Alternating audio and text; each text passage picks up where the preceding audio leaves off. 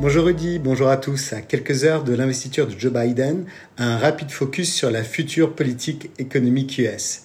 Emploi et aide aux victimes de la pandémie de Covid-19, telles sont les priorités du plan de soutien à l'économie American Rescue Plan de 1900 milliards de dollars, plus de 1500 milliards d'euros, annoncé jeudi 14 janvier par Joe Biden. Une économie basée sur le retour de l'État-providence, Keynes n'est pas très loin.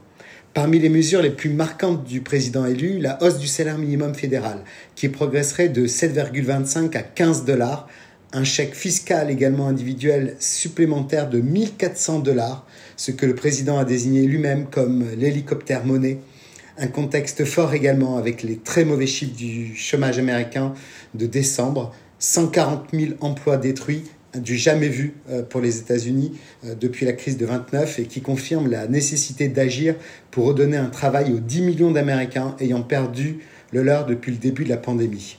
Biden promet la prolongation des allocations chômage fédérales également, 400 dollars par semaine et 170 milliards de dollars pour ouvrir les écoles et renflouer le système éducatif en faillite ainsi qu'un financement massif de la lutte contre la pandémie.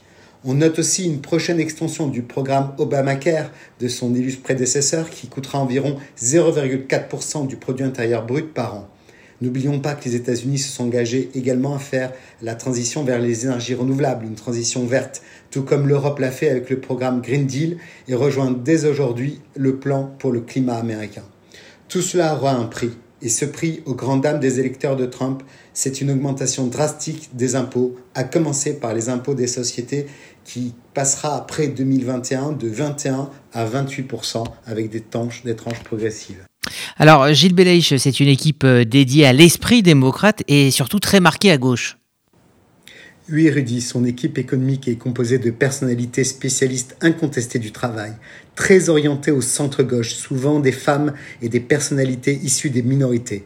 Elle devrait être confirmée sans grande difficulté par le Sénat que contrôle désormais Joe Biden, à commencer par Janet Yellen, qui est l'ancienne présidente de la Banque centrale américaine, la Réserve fédérale, désignée secrétaire au, Trésor et dont les auditions devraient débuter le 19 janvier, veille de l'investiture de Joe Biden.